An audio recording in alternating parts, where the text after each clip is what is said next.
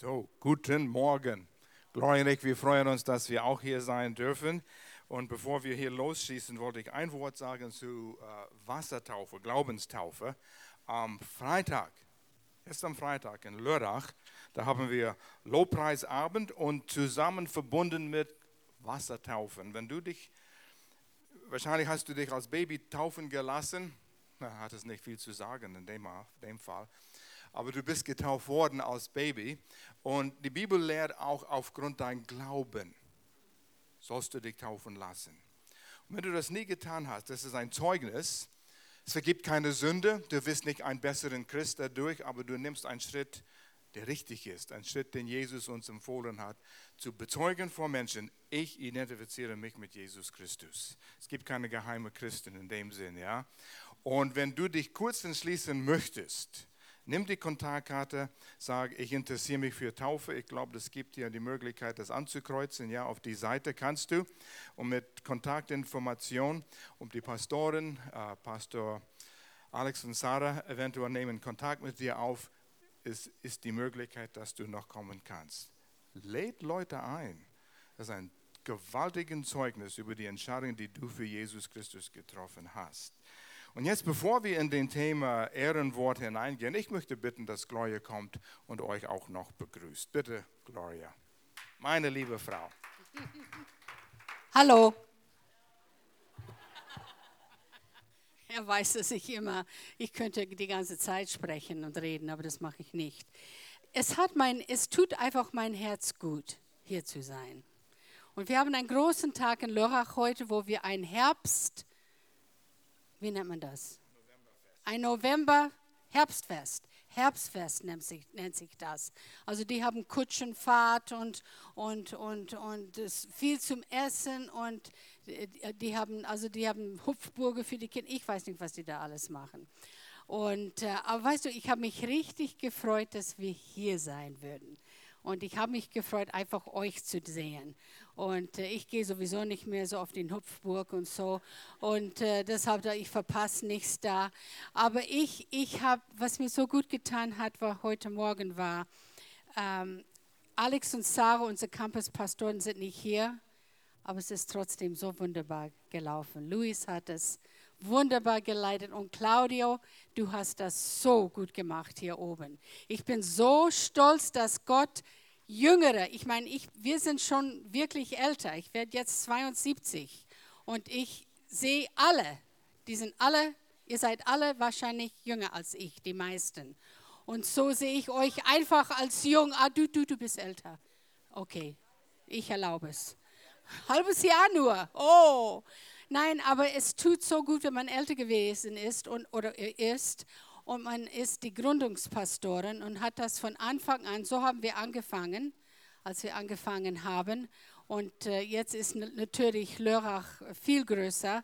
Und das ist so, das macht uns, ich könnte nicht glauben, in unserem Alter, wie viel Freude das uns macht dass junge Leute bereit sind, aufzustehen und sowas zu tun. Wie Claudia, das ist nicht immer so einfach, die bekannt machen, vor den Menschen zu stehen und ja, dass man alles richtig kriegt und dass man alles, aber wir möchten, dass ihr hier locker seid und äh, dass nicht alles muss perfekt sein. Und so Dankeschön, dass ihr das so toll gemacht habt. Eins wollte ich noch kurz sagen, es war so ein herrliche Fahrt hier heute Morgen, wenn die Sonne so scheint, oder? Es ist nicht so schwer aus dem Bett auszusteigen, wenn es so schön ist. Und weißt du, was mein Mann gemacht hat? Weil ich wollte das einfach und er hat es jetzt einfach gemacht. Wir hatten Weihnachtslieder gehört auf den Weg hierhin. Und ich weiß, es ist ein bisschen früh und das erst, nächsten Sonntag ist, äh, ist ersten Advent, aber ich habe gern diese Weihnachtszeit. Ich habe gern, wenn alles glitzt und blitzt und, und ich denke, es wird im Himmel noch mehr blitzen und glitzen. Also da können wir uns schon dran gewöhnen, wenn, wenn die Straßen aus Gold sind und ein Tor der zum Himmel geht, ist aus einer Perle. Stell dir das mal vor. Ich habe gern Perlen, aber so groß doch nicht. Aber auf jeden Fall äh, gehen meine Gedanken in Richtung Weihnachten. Und äh, ich wollte euch einfach mitgeben, dass ihr nicht erlaubt, dass es so hektisch wird. Und was ich damit meine, ist, du kannst sagen, aber ich, es ist einfach hektisch, weil, weil ähm, äh, ich muss backen, wir müssen einkaufen, die Verwandten kommen mit den Kindern. Es ist einfach hässlich, hektisch und es ist stressig. Das kann sein, dass das Äußerliche alles hektisch und stressig ist. Aber das heißt lange nicht, dass es hier im Herzen hektisch und stressig sein muss. Das ist da, wo wir entscheiden. Das ist da, wo ich mein Lieblingsvers nehme. Und ich habe schon viele anderen ausgeliehen, weil es ist, es ist mein Vers. Aber ich gebe es euch. Und das ist, wenn du gerade nicht mehr weißt, wie geht es weiter, wie schaffe ich das alle. Oder Weihnachtszeit macht mir nicht so die Freude, ich habe nicht so gute Erinnerungen. Oder was auch immer. Du nimmst Philippe 4, Vers 13. Ich vermag alles durch Christus, der mich stark macht. Und wenn ich und ich hab, wir haben auch unsere tiefe Punkte gehabt. Ich habe auch meine tiefe Punkte gehabt. Und dann würde ich das so sagen. Ich, ich vermag alles durch Christus, der mich stark macht. Ich, und dann würde ich sagen, ich vermag alles, alles, egal was es ist. Ich vermag alles durch Christus, der mich stark macht. Und dann würde ich sagen, ich vermag alles durch Christus, weil in mir selbst kann ich es nicht tun. Aber ich vermag und kann alles tun durch Christus, der mich stark macht. Und dann würde ich sagen, ich vermag alles durch Christus, der mich stark macht. Und ich hoffe, dass du jetzt diesen Vers jetzt schon kennst, jetzt wo ich das so oft betont habe. Aber das ist so ein wunderbarer Vers und es gibt so viele. Und so möchte ich euch einfach damit ermutigen, dass ihr nicht erlaubt, dass es im Herzen stressig wird über diese Weihnachtszeit, sondern dass ihr es auch genießt, auch wenn es äußerlich stressig ist. Und man muss vieles mehr tun, was man sonst nicht tut, aber das gehört einfach zu Weihnachten. Und sag euer Kinder, warum wir Weihnachten feiern. Es ist Jesus, wir feiern Jesus Geburtstag. Das ist das, was wir feiern. Und deshalb beschenken wir uns auch, weil wir so viel Freude haben, dass Jesus gekommen ist. Und zum Geburtstag beschenkt man einander. Und so lasst die Kinder gleich von Anfang wissen, wie wichtig Weihnachten für euch ist und warum wir das so feiern. Also Gott segne euch um diese Zeit, falls wir uns nicht wiedersehen. Thank you, Gloria. Es ist schön, wenn Gloria und wir haben angefangen, 1972 kamen wir nach Deutschland und das zusammen gemacht zu haben und zu sehen, Frucht davon hier im Raum Freiburg. Und ist, deshalb ist es auch eine Freude und eine Ehre, hier zu sein. Und wir haben jetzt eine Predigtserie für Lörrach und Gemeinde der offenen Tür, auch Freiburg, Ehrenwort. Gott hat uns Verheißungen gegeben. Hält ihr sein Wort? Ja, schon würden wir sagen, oder? Natürlich würden wir sagen, Gott hält sein Wort. Aber dann kommen wir in diese Lebenssituationen, so wie Gloria das erzählt hat, auch Situationen, die nicht angenehm sind. Und wir lesen diese Verheißungen, was Gloria zitiert hat, Philippe 4, Vers 13. Aber gibt Gott mir die Kraft wirklich? Ich brauche es und dann versuche ich selbst zu wuscheln und zu basteln und selbst die Probleme zu lösen, ohne mich auf Gott zu verlassen. Und ich stelle in Frage eigentlich mit meinem Handeln, dass ich Gott nicht vertraue. Aber das Thema, wie das hier steht, ist Ehrenwort. Gott hat gesagt und er hält sein Wort. Und wir haben vier Verheißungen betrachtet, also das heißt drei. Heute haben wir die vierte Verheißung und ich werde sie weiter erklären. Und es geht darum, Gott hat gesagt, mit uns, mit dich, mit dir, mit mir, will er einen Unterschied in unserer Umgebung machen, in unserer Stadt, in den Leben von Menschen um uns herum. Er will einen Unterschied machen. Bist du dabei? Steig ein, er will dich einsetzen. Und du und ich, wir sind Gottes Hände und Füße. Gott schickt nicht 10.000 Engel jetzt auf Erde, seine Aufgabe zu erledigen hier in Freiburg. Er hat uns. Und ich erkläre das noch ein bisschen weiter.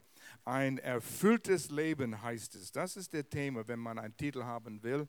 Ein erfülltes Leben. Ähm, irgendwo, ich meine, ich habe das eingeschaltet. Jawohl. Und dann Knopf drücken, nochmals drücken.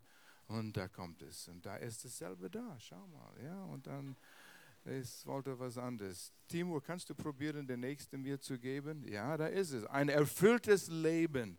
Ein Leben, der erfüllt ist. Jeder von uns will ein erfülltes Leben haben, oder? Wir haben Lieder gesungen heute, die davon sprechen. Und ich will euch ermutigen, sing nicht Lieder belanglos. bin begeistert, wenn ich Luis sehe und den Lobpreisteam hier, äh, wie sie mit dem Herzen den Herrn anbeten und loben mit Lieder, die so viele Wahrheiten aus, zu Ausdruck bringen und von ein erfülltes Leben sprechen. Sing sie mit Absicht. Gewohne es ein, jedes Wort mit Absicht zu singen und denk darüber nach, während du singst, was das alles bedeutet. Da ist Gold. Es ist Gold in diesen Liedern.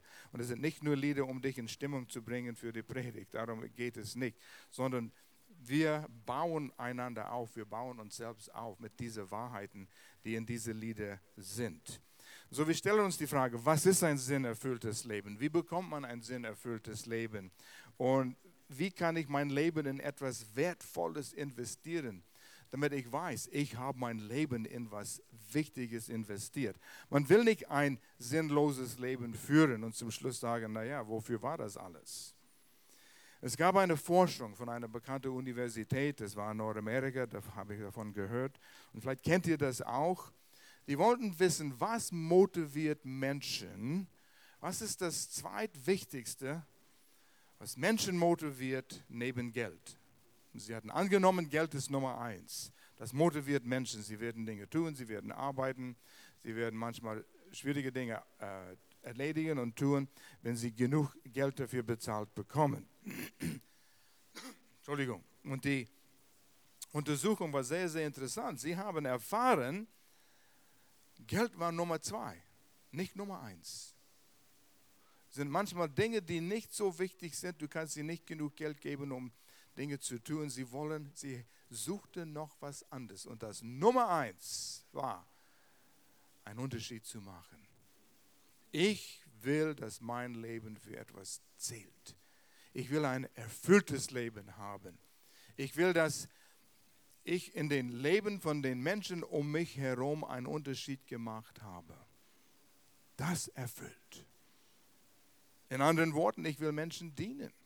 Und wenn du siehst, wie du Menschen geholfen hast und ihr Leben hat sich verändert, das ist erfüllend. Wie wir sagten, Gloria und ich, wir sind Gründungspastoren, Gemeinde der offenen Tür. Vor mehreren Jahren, 72, kamen wir nach Deutschland. Und wir haben unser Leben investiert in diese letzten über 40 Jahre in Menschen. Und das ist erfüllt. Es erfüllt uns. Wir sehen, wie viele Menschen, ihr sitzt hier, ich sehe einige hier, die durch unseren früheren Dienst zum Glauben gekommen sind oder ihre Eltern sind zum Glauben gekommen und es geht weiter und es geht weiter und überall in Deutschland sehen wir Frucht von unserem Leben. Und sie kommen auf uns zu und sagen, damals hast du einen Gottesdienst gehabt, dort und dort, wo immer das war. Oder, Roy, du hast mit uns gesprochen über Kindererziehung, das hat uns so viel geholfen. Es erfüllt uns. Wir haben einen Unterschied gemacht. Die Menschen sind weitergekommen. Sie leben auch erfolgreich.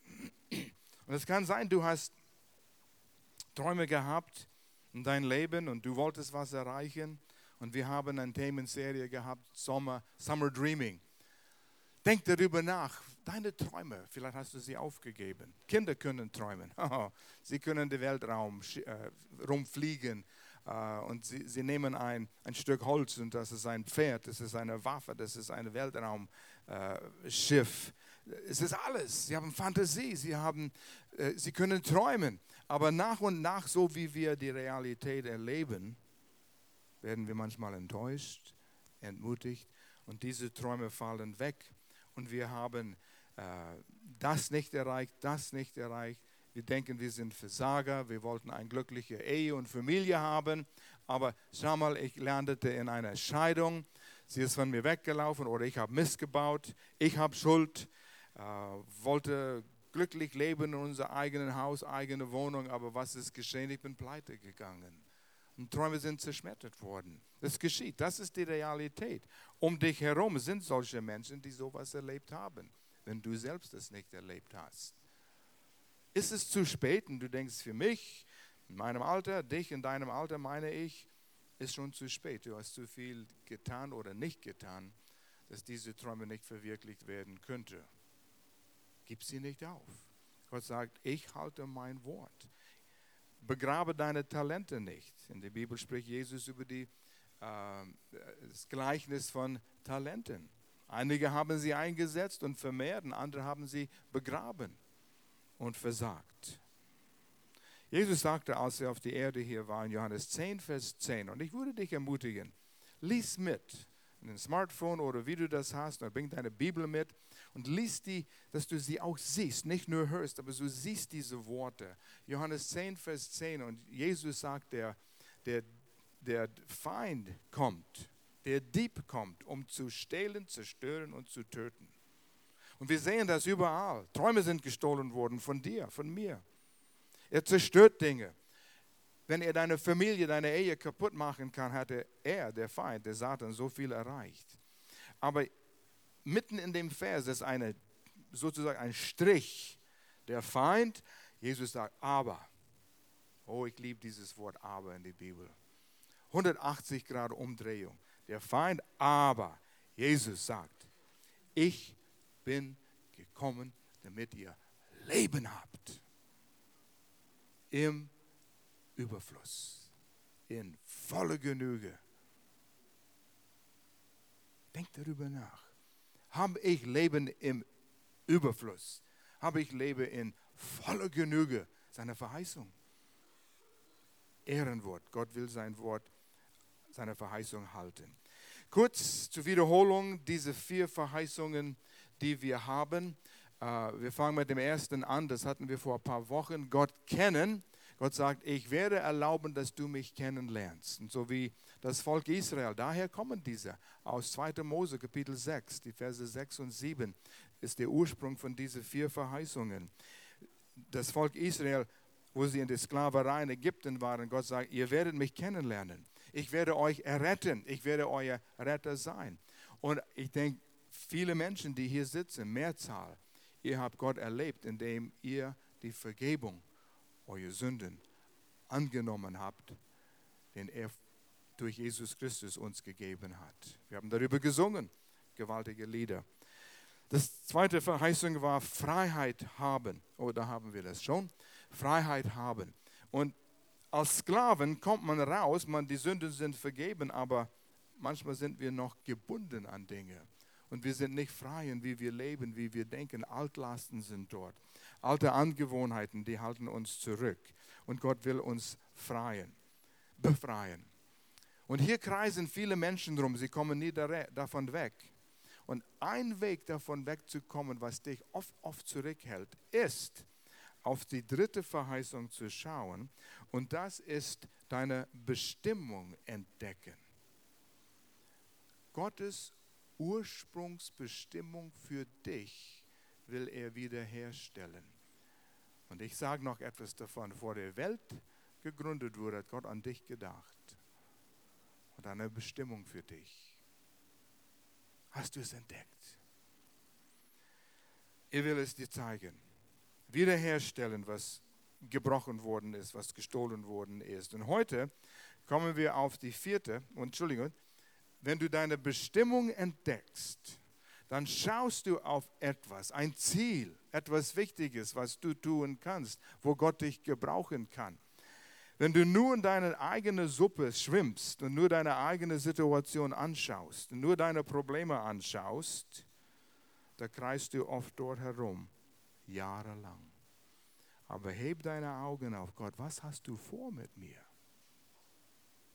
Jemand hat mir gesagt, als ich in der Highschool war, wenn du Probleme mit dich selbst hast, gib dich dir selbst weg. Give yourself away zu anderen.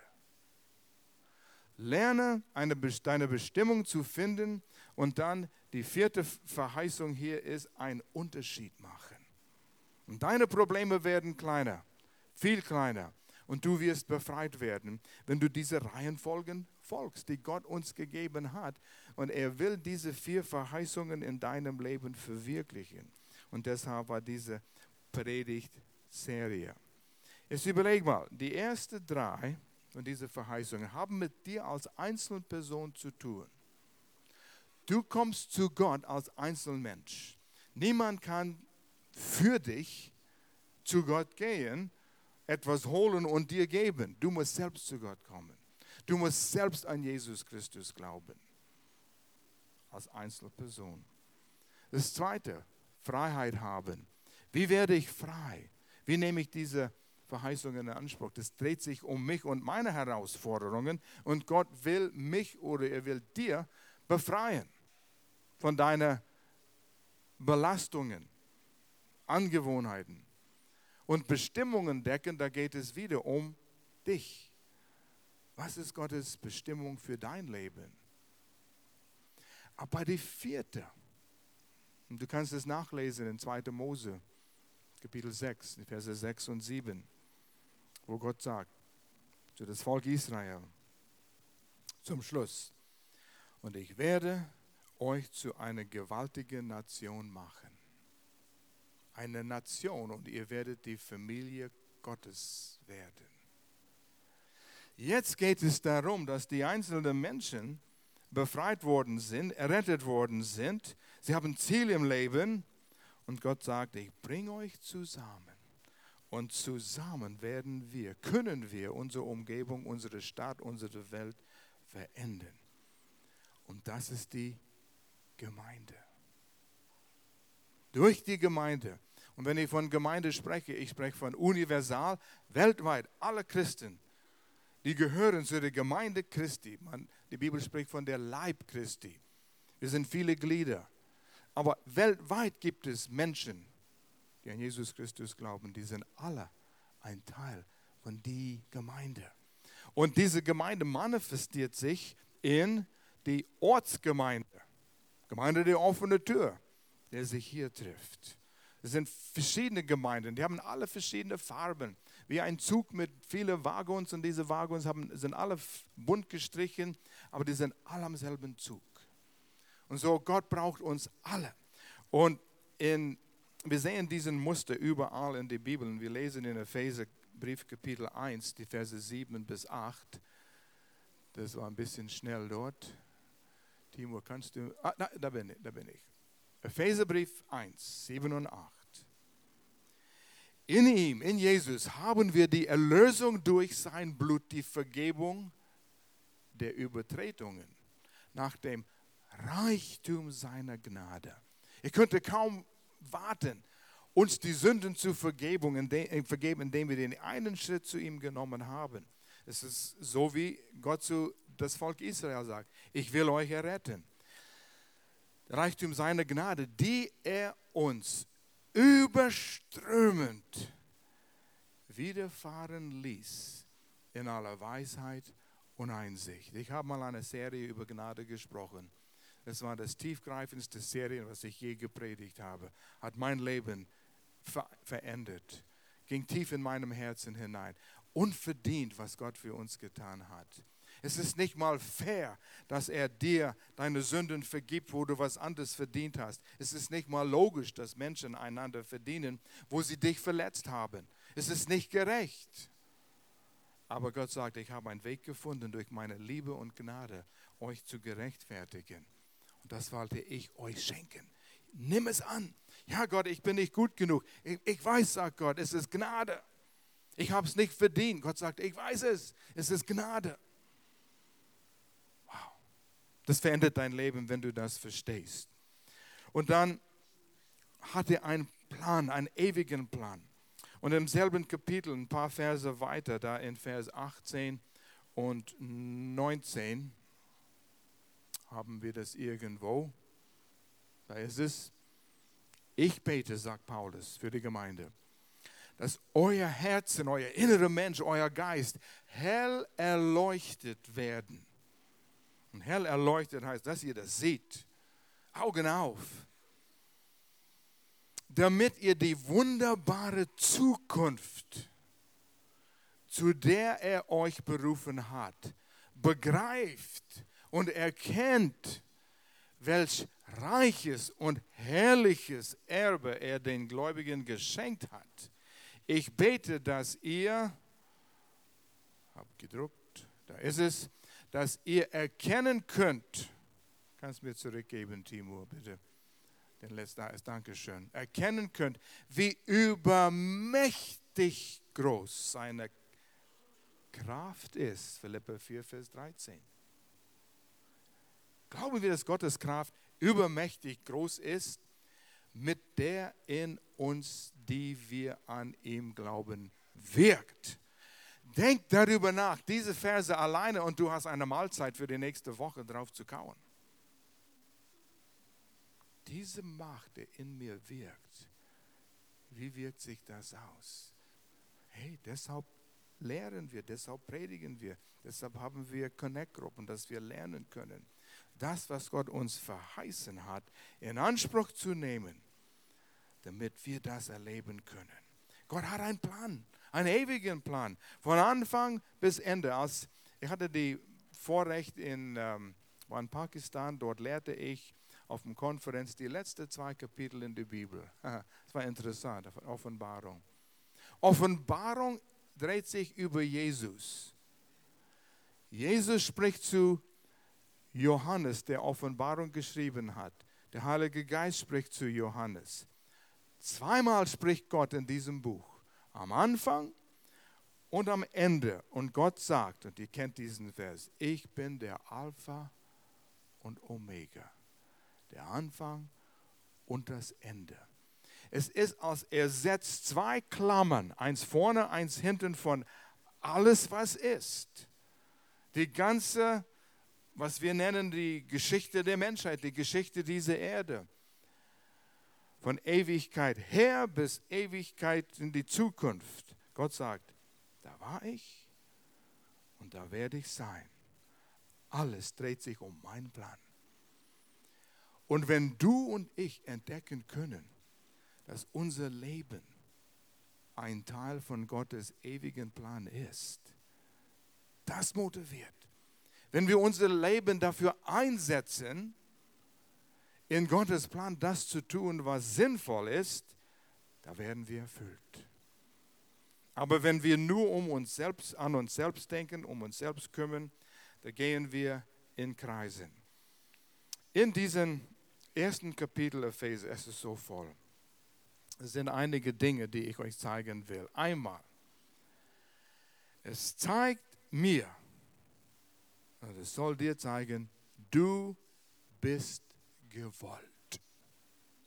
Es kann sein, du bist hier als das Ergebnis von einer Vergewaltigung.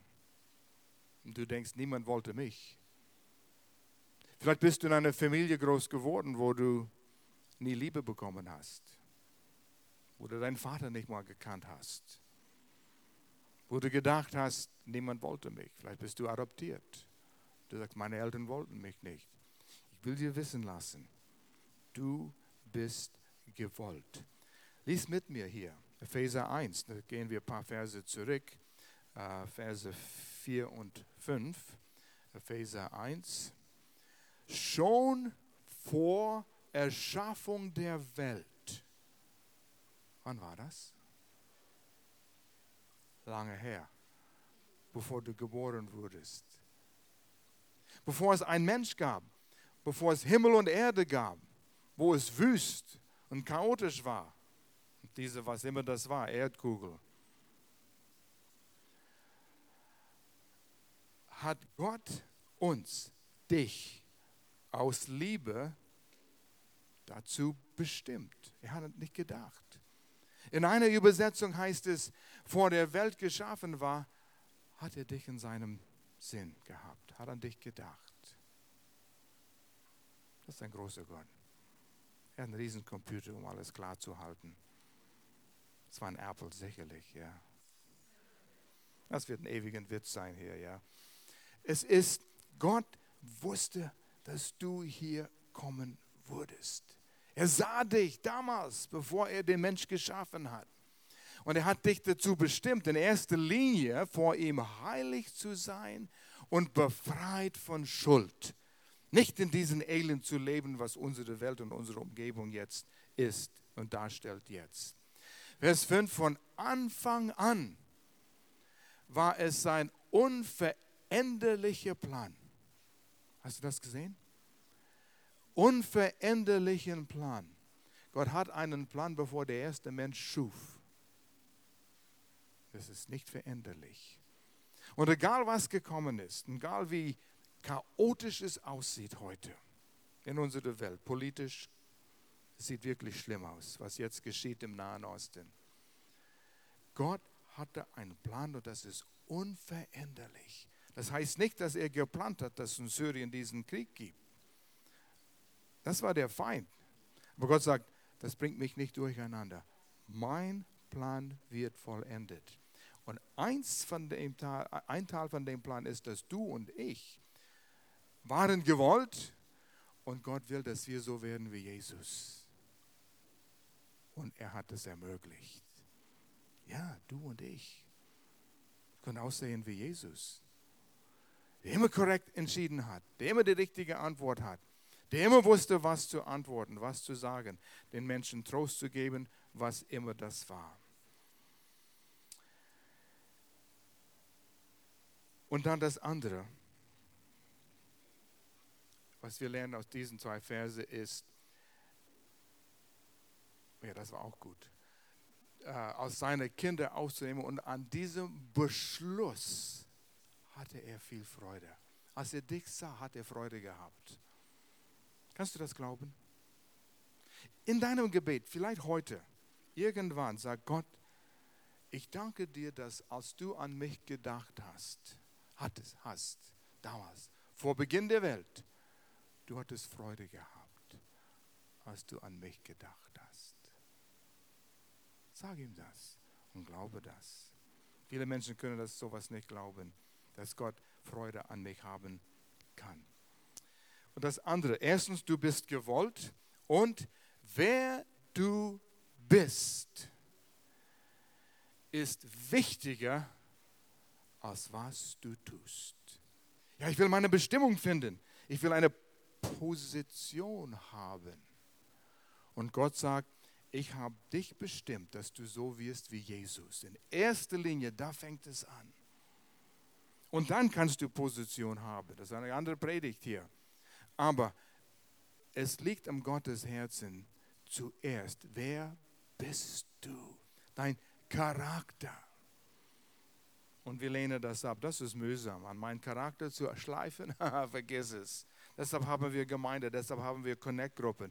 Ja, ich weiß und deshalb will ich nicht zu einer Connect-Gruppe gehen, weil die Menschen werden mich kennenlernen, so wie ich bin. Sie werden mich nicht akzeptieren. Aber wenn du in eine gute Connect-Gruppe kommst, Kleingruppe von Menschen, wirst du endlich Liebe erfahren und ihr schleift aneinander. Und da kommt Wachstum. Das meiste persönliche Wachstum in unserem Leben kommt durch Beziehungen, durch Menschen. Und Gott hat es so gewollt. Heilig und tadellos. In Römer 8, das Parallelstelle, heißt es, zu dem Bild Jesus gleich werden. Das ist unser Vorbild Jesus. Wir können so sein wie ihm. Nicht mit langem Bart und irgendein Gewand und Sandalen. Das ist ein komisches Ge Gedanken, was Menschen haben.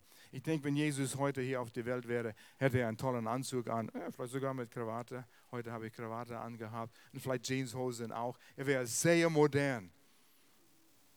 Ich weiß nicht, ob er gerissene Jeans anhaben würde, aber wer weiß. Wäre vielleicht erlaubt dann auch, ja.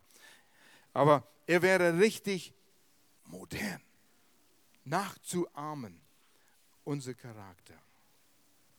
Okay, gehen wir weiter. Gott setzte uns zusammen in das, was wir Gemeinde nennen, in seiner Gemeinde, als Familie. Du kannst es nicht ausweichen. In dem Augenblick, wo du Jesus Christus aufgenommen hast, kam Gottes Geist und wohnt in dir. Derselbe Geist, der in mir wohnt. Und ich, ich stelle es mir bildlich vor, als wäre ein, ein, ein Kabel von mir zu Jesus Herz verbunden. Ein Kabel von Gloria zu Jesus Herz verbunden. Und von jeder Einzelnen. Derselbe Kraftquelle derselbe Hauptcomputer, USB-Kabel, wenn man so den Beispiel heute benutzen will, oder äh, ähm, Wi-Fi-Verbindung, aber zu denselben Hauptrechner, Jesus Christus. Und in dem Augenblick sind wir aneinander alle verbunden.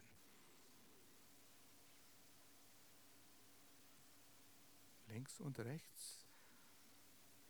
Das wollte ich nicht, habe ich nicht gedacht. Und wir haben gegenseitige Verantwortungen einander gegenüber. Links und rechts, hinten und Freunde.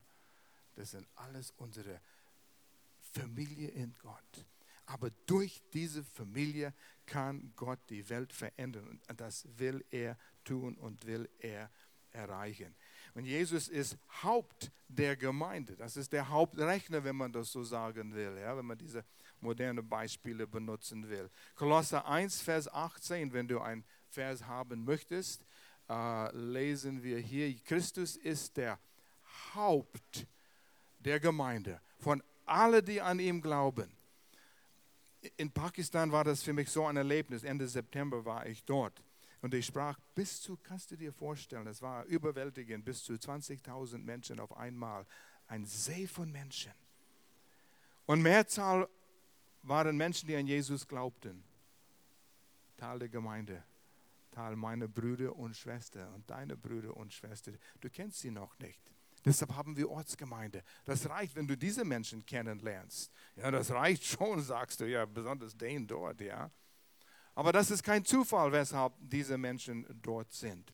Und die Gemeinde, Leute, wenn ich die Frage stellen würde, oh, wünschte, wir hätten mehr Zeit. Wenn ich dir die Frage stellen würde, warum kam Jesus auf die Erde? Und ich weiß, was die Antworten sein würde. Gloria hat von Weihnachten gesprochen. Jesus ist gekommen, um für unsere Sünden zu sterben, damit er unsere Sünden vergeben kann, damit wir eine Beziehung zu Gott haben können. Ja, das ist der Basis. Aber das ist nicht alles. Das war nicht das Ende. Das war der Anfang. Jesus ist gestorben, Jesus ist wieder auferstanden. Und was kam danach, kurz danach? Er ist wiederfahren in den Himmel. Und dann Apostelgeschichte 2. Der Heilige Geist kam, der USB-Kabel kam. Per himmlische Amazon oder UPS. Und jeder von uns, jeder von den Christen damals wurde angeschlossen. Gemeinde, die Gemeinde, die Gemeinde. Und die erste Gemeinde wurde geformt in Apostelgeschichte 2. Das war die Krönung, von weshalb Jesus gekommen ist. Und wir denken nicht, wir denken, Gemeinde ist ein Gebäude. Gemeinde ist ein Termin. Gemeinde ist ein Programm. Wir singen Lieder, wir erheben Opfer, wir geben Bekanntmachungen und dann kommt einer und redet für eine halbe Stunde, 40 Minuten oder so. Das ist Gemeinde. Nein, Gemeinde ist Montag bis Samstag. Das ist Gemeindeleben. Und Sonntag ist Tag, wo wir auftanken. Aber Gemeindeleben ist jeden Tag 24 Stunden. Das war die Krönung, weshalb Jesus gekommen ist. Verändere deine Gedanken in diese Richtung, wenn du kannst und verstehe, was die Gemeinde war. Naja, ich werde immer begeistert und ich muss mich hier beeilen hier. Ähm, Epheser 4, ja, wir können das vielleicht schnell lesen hier, äh, was die Gemeinde ist. Gehen wir, oh, habe ich das? Römer 12, das war, oh, hey, das ist auch gewaltig. So verhält es sich auch mit dem Leib Christi, mit der Gemeinde, mit dich und mit, mit mir, mit uns. Wir sind alle Teile seines einen Leibes. Und jeder von uns hat eine andere Aufgabe. Jeder.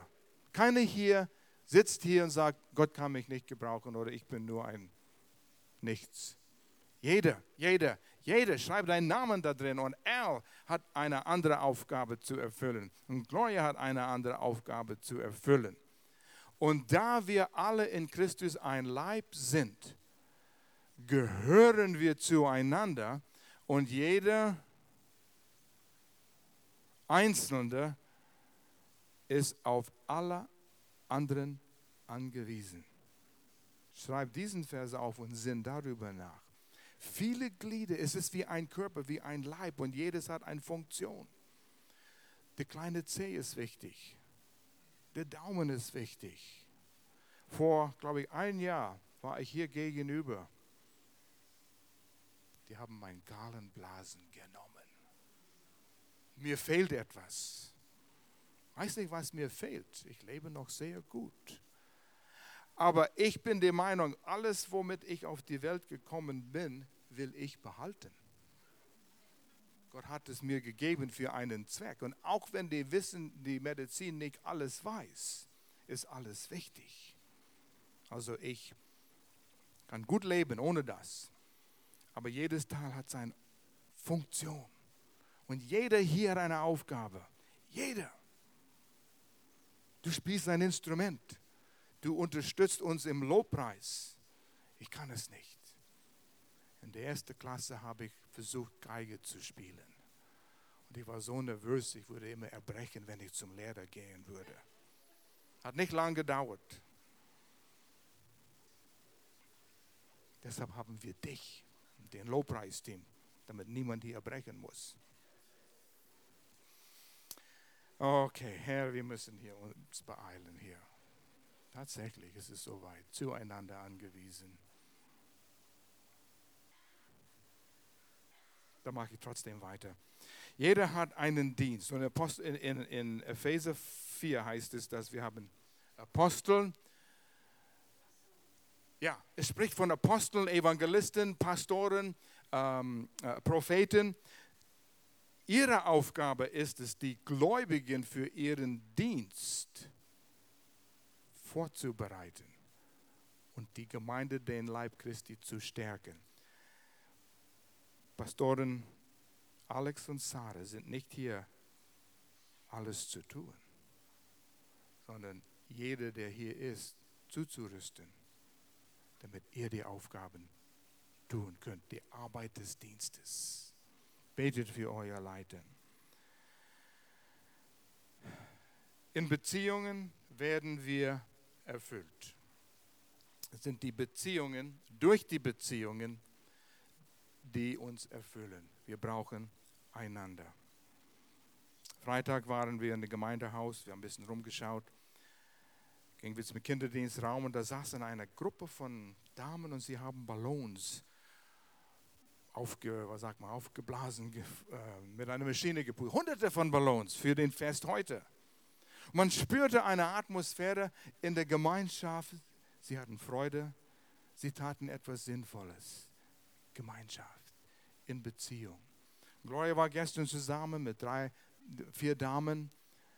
Und sie hat, ah, das war so eine tolle Zeit.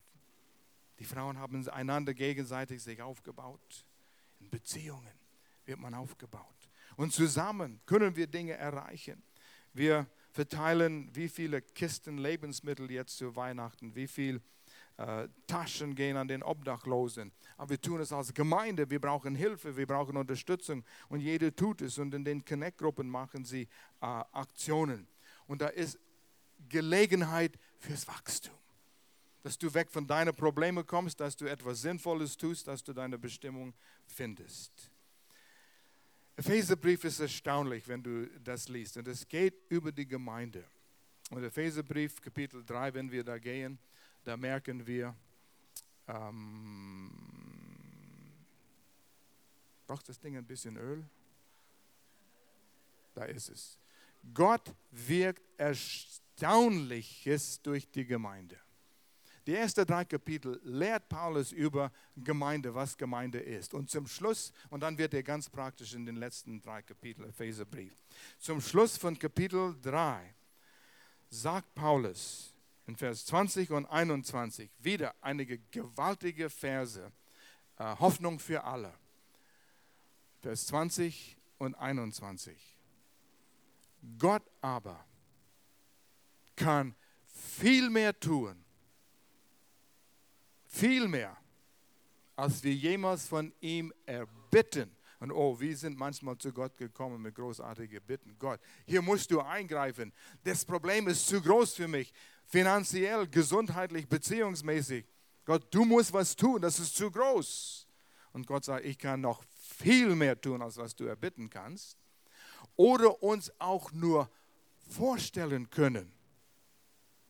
Hast du mal geträumt? Hast mal dir was vorgestellt, was gut wäre, wenn die Gemeinde wirklich stark wäre? Hast du an eine große Gemeinde gedacht? Ein eigenes Gemeindehaus? Ja, natürlich, ich habe. Und Gott sagt, oh ihr kleinen Denker, ich kann noch viel mehr tun, als was ihr euch vorstellen könnt. Das ist der Gott, den wir dienen. So groß ist seine Kraft, die in uns wirkt. Wenn diese Dinge zur Offenbarung in unserem Herzen werden und explodieren, da wird etwas abgehen. Gott hat uns Reichtum und Gnade geschenkt. Ich zitiere die Verse hier schnell, die, die, die Adresse, falls jemand im MP3 sie aufschreiben will. Epheser 1, Vers 18 und 19, Epheser 2, Vers 7, Epheser 3, Vers 19. Wenn das zu schnell war, lädt, lädt den MP3 runter. Seine Kraft, die in uns wirkt, immer wieder, immer wieder, immer wieder erwähnt Paulus das. Drei, dreimal in Epheserbrief, 1. Äh, Epheserbrief Kapitel 1, Vers 22 und 23, spricht über die Kraft, die in uns arbeitet. Die un, nee, Entschuldigung, Entschuldigung, seine Kraft ist erst Kapitel 1, Vers 19, Kapitel 3, Vers 7, 16 und 20. Das ist sinnlos, diese Verse zuzuhören, aber falls du es runterladen willst und du hast sie, studiere das unauflösliche Beziehung zwischen Christus und die Gemeinde. Wenn du an Christus denkst, du musst an die Gemeinde denken. Wenn du an die Gemeinde denkst, du musst an Christus denken. Die Gemeinde ist Christus. Christus ist die Gemeinde auf Erden. Du und ich, wir sind der Leib Christi. Leute sollen Christus in uns sehen, wenn sie uns begegnen irgendwo. Mann, der Mann ist wie Jesus. Die Frau, sie ist wie Jesus Christus. So sollen Menschen über uns sprechen können, wenn wir uns richtig benehmen. Und so Gott will durch uns mächtig wirken.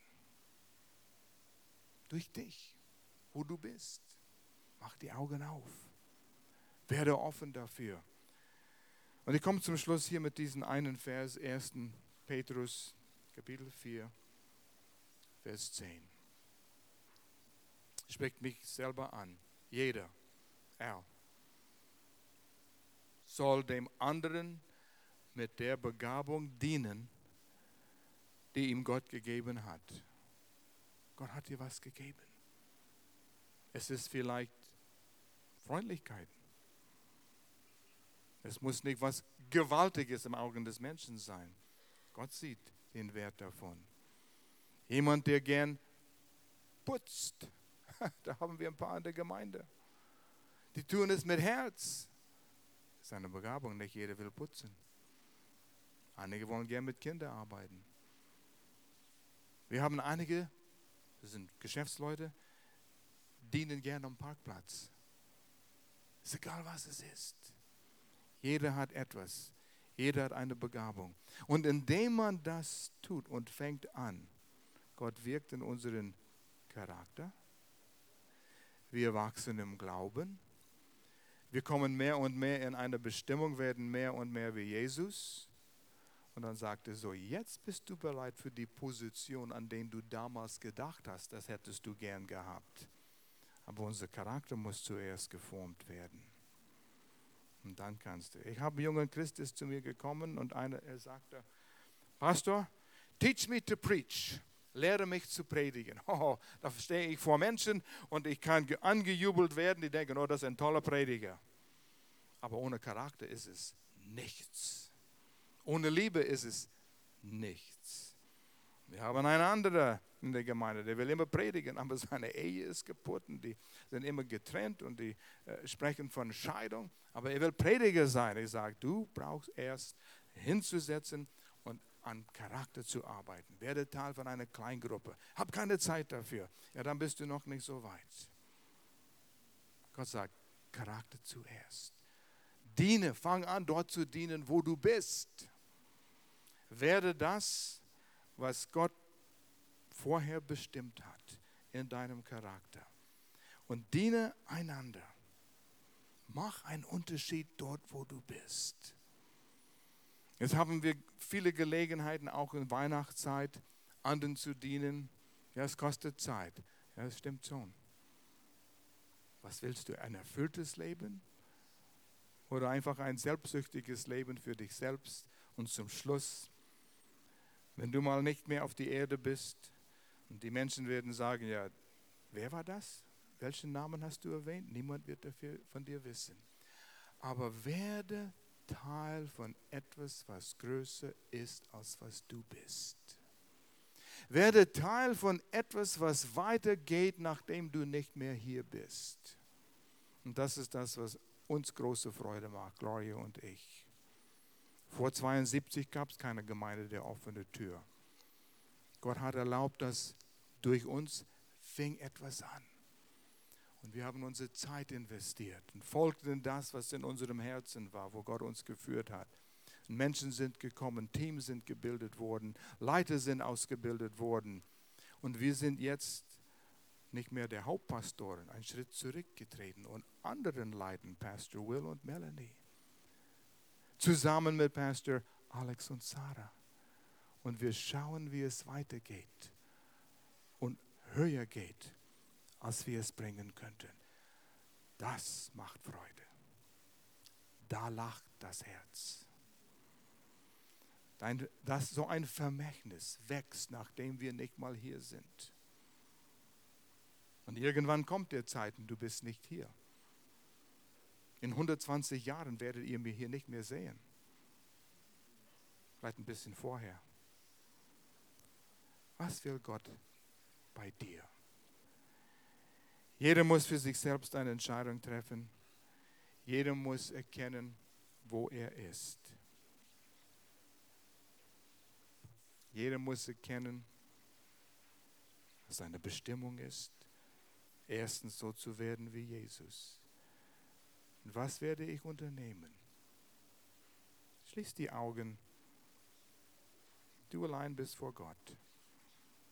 Und du sagst Gott, was willst du von mir heute? Wo muss ich mich verändern? Heute, nicht alles auf einmal. Ein Schritt. Wie soll diese nächste Woche aussehen? Was ist es? meistens dreht sich in der Richtung meiner Beziehung zu Jesus Christus. Und das oft, oft durch die Zeit, die ich verbringe, ihn kennenzulernen, in Gemeinschaft, in meiner Zeit in sein Wort, in die Bibel, sind starke, starke Gelegenheiten. Und der Feind will uns davon abhalten, damit wir das nicht werden, wenn wir sein sollen.